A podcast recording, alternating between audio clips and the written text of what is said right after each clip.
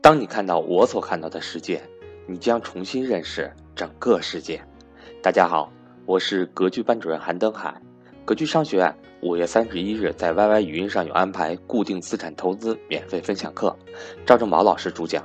如果您最近有打算投资房产，可以来听听。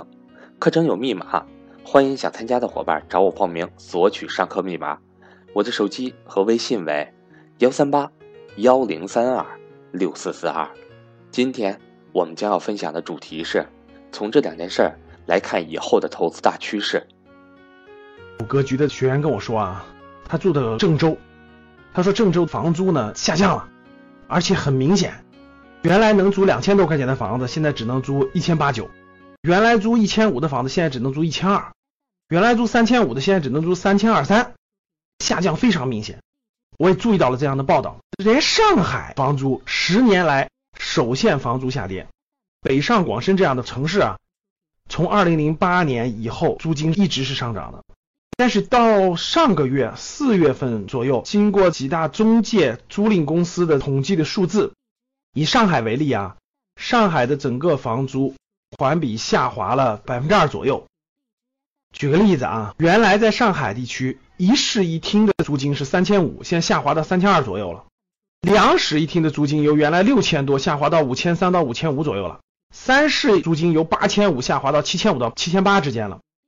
通过最近的这些数据呢，我想咱们的听众我们做一个互动：你所在的城市房屋的租金是上涨了还是下滑了还是没动？后面的评论里我们来个互动好不好？我们看看它是一个地区现象还是全国现象，是一个个例还是个普遍现象，好不好？大家可以在互动环节给我回复，你是哪个城市的？你们城市的房租最近是上涨了还是下跌了，还是没有动？通过这个互动呢，大家可以关注我们节目的评论区，可以看看租金市场的变化。由于前期房价的不断的上涨呢，大家知道北上广深一线城市的租金回报率确实已经降的比较低了，基本上在百分之一到百分之一点五之间。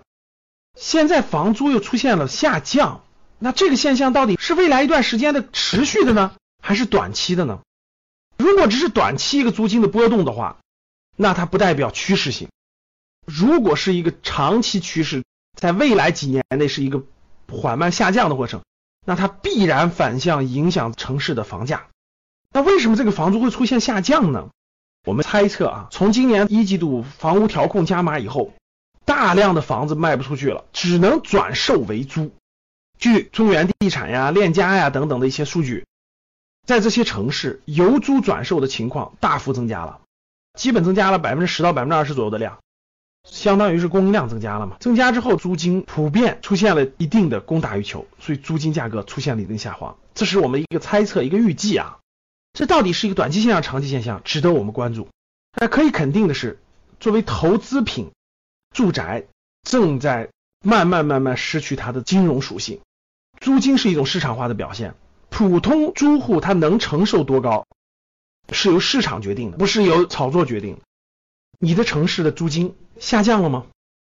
我们通过互动交流，对整体房屋租赁市场做一个互动和了解。前一阵儿我去银行办点业务，银行的柜台的工作人员就跟我说，现在存款利率可以上浮了。哎，我就问他，我说现在能上浮多少呢？现在基本上你存的金额如果大一些的话，时间长一点的话，最高的甚至可以上浮到百分之四十，就引起我的注意了，是吧？然后我身边也有一些在银行工作的，一聊，现在银行拉存款成为了各家银行的首要业务。今年大家都知道，央行放水减少了，市场上的钱变得贵了，怎么表现出来的呢？大家去看余额宝就知道了。真正跟银行竞争的现金的业务竞争呢，就是余额宝。余额宝七日的年化收益率已经达到了四点零四四，百分之四点零四四，这个收益比银行放三年的定期存款都多呀。那大家告诉我，为什么我还放在银行存款，不放在余额宝里呢？最近有个重大的货币市场的变化，各位已经持续了大概一两个月了，就是央行的放水少了。这件事对我们的影响很大，包括我们的房产，包括我们的资产投资等等等等，关系到未来一到两年的我们投资理财的策略。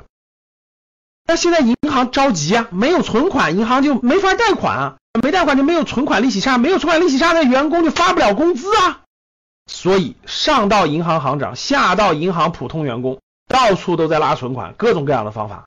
那你怎么才能拉到存款呢？普通人说，那你还比不过余额宝，干嘛存给你呢？哎，上浮利率。所以呢，最近大家可以去看各大银行，其实都在上浮利率了，抢人拉存款啊。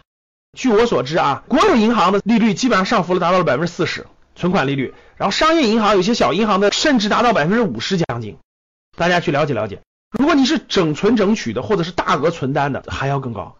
这就是发生在我们身边的，钱不放水了，收缩了，那变化太大了，对我们的生活真的是息息相关。